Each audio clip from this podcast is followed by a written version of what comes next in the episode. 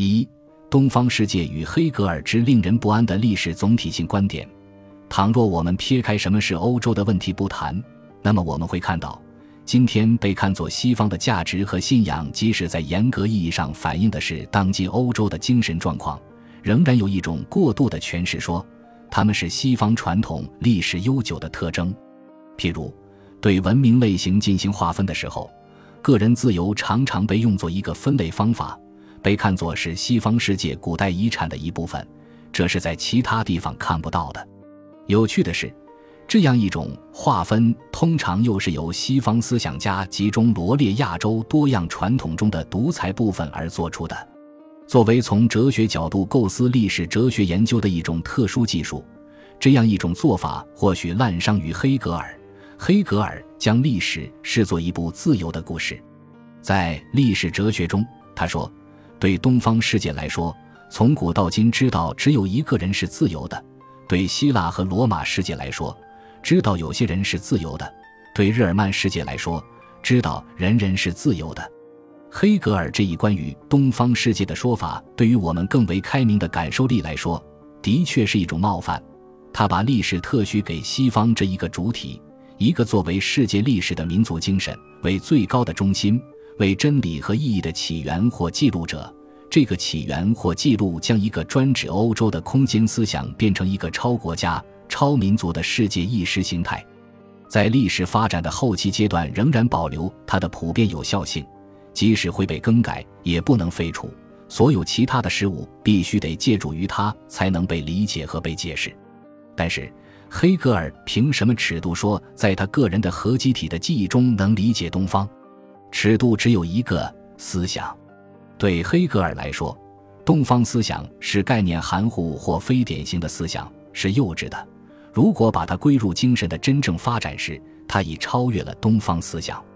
换句话说，黑格尔自以为能理解东方，在于他拥有东方国家未曾拥有过的知识及绝对知识。黑格尔正是在绝对知识这个地方割去和框出东方的东西，他把东方的思想当作概念的雏形。如果他配称作思想的话。那也是低级和不合理的，缺乏具体的普遍性。问题在于，这位哲学家绝没有想到，他身后不到一百年，欧洲变得地方化了。更确切地说，自一九一四年以来，欧洲的历史不再被看作任何体现一种普遍人类历史的东西。当然，只要我们在反对特许历史上的这一元叙述时，不是有心或无意的企图比黑格尔更好地理解他自己，那么我们就得承认。一种历史观或历史知识，不管是西方的还是东方的，的形成是在具体的社会生活世界中生长出来，并与地方生活状况相匹配的地方性知识。格尔兹独特的文化洞见揭明，从本地人的观点出发解释本地人的文化，这是人类学以致所有人的科学，当然也包括历史科学的生产模式。因为黑格尔祈求的绝对知识乃是西方的特产，所以。黑格尔要拥有他所说的东西，他还需要努力的去理解自己和其他的一切。不过，在黑格尔心目中，凡是属于精神的一切，一概离中国人很远。倒并不是因为他不通汉语，致使他搞不懂中国精神。吴宁说，黑格尔的观点如果有它的恰当性的话，也只是因为他与其所描写的某事物的环境不可分。也就是说。我们原本不能把黑格尔的诸如此类的地方性知识混充成普遍性知识。要晓得，黑格尔从逻辑中为历史抽象出模式所用的经验材料来源于自然状态中存在的国际关系的事实，而从历史哲学的角度来构想解决如何要求单一民族国家行动的普遍规范性问题，是黑格尔给读者阅读他构思世界历史目的论的方向性提示。在他看来。国家，更确切地说，某些国家不仅具有普遍性，而且具有全权性。可以看到，对包括马克思在内的许多人来说，普世主义的普世性诉求必然意味着国家的消亡。但是，黑格尔不会同意这一点，他仅仅停留在一个民族国家范围内思考普世性论题。吊诡的是，在知识论面向上，黑格尔却用大尺度时间反观历史。以此致力于从概念上消除国家的与国际之间的对立，而形成普遍知识。他所处理的问题是：一个世界历史时代如何区别于另一个世界历史时代？其判断标准是什么？在黑格尔看来，借助于这一判断标准，对历史事物之间的长期的彼此关联，才有了一个观念。这个观念就是自由观念。这就是说，构成一个世界历史时代的是自由观念。自由观念之所以够得上判断一个世界历史时代的标准，在于一个时代的自由观念如然该时代其他所有重要的事物。也为其他所有重要的事物所濡染，也正是这种自由观念把优先权给予西方，赋予过去以意义和目的，使所有的事件，即使是最为意外的事件，也都可以在这个框框内得到解释。这种框框将表明他们是怎样朝着历史的终结和历史的最高目的的实现进展的。但是。我们实难理解黑格尔关于一个世界历史时代如何进入另一世界历史时代的观点，因为他并不能使我们在历史的思想考察中画出一条西方与非西方的地理界限。黑格尔会遭到这样的意义：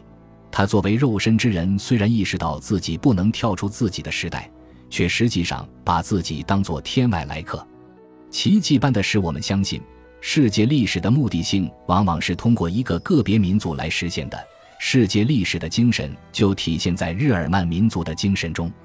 他似乎预示了在他身后产生的一种颇为肤浅的观念，即一个民族的总体将吞噬其他所有的民族和国家。他迫使他们绝对的总体的承认他自己的要求。这里马上就显露出黑格尔式的偏见的结果。以黑格尔为代表的西方思想，在否定东方思想具有哲学的尊严地位时，也否定了西方思想中所具有的优秀思想的一部分。他不能担负起理解东方思想的重任。一方面，黑格尔的断言不消说是以假定民族为一个超验的、超历史的精神现象为前提，从而他可以自诩自己的历史哲学知识本来就是普遍的。另一方面，在黑格尔那里，历史的完成只是停留在真正的国家体制的建立这一点，几乎就是任意的。顺便指出，国家这个概念应当被看作是一个现代的概念，一个由19世纪意识形态家所发明和使用的概念，是不能用于19世纪以前的。这位施米特所特别强调。福山愿意把历史的终点定格在美国而不是德国，似乎也说明了这一点。此外，施米特指出。在我们这一国家之间的时代自身中，除了纯粹国家之间的关系、规则和制度以外，还总是有其他并非国家之间的关系、规则和制度是决定性的。道理很简单，一个普遍性规范的考虑不能止步于国家这一单位，而无视世界这一最大的单位。黑格尔的错误在于，即使他认为归属于世界是有意义的，他的历史哲学中仍然不存在社会理想。他以为国家理性了，普遍自由随之实现。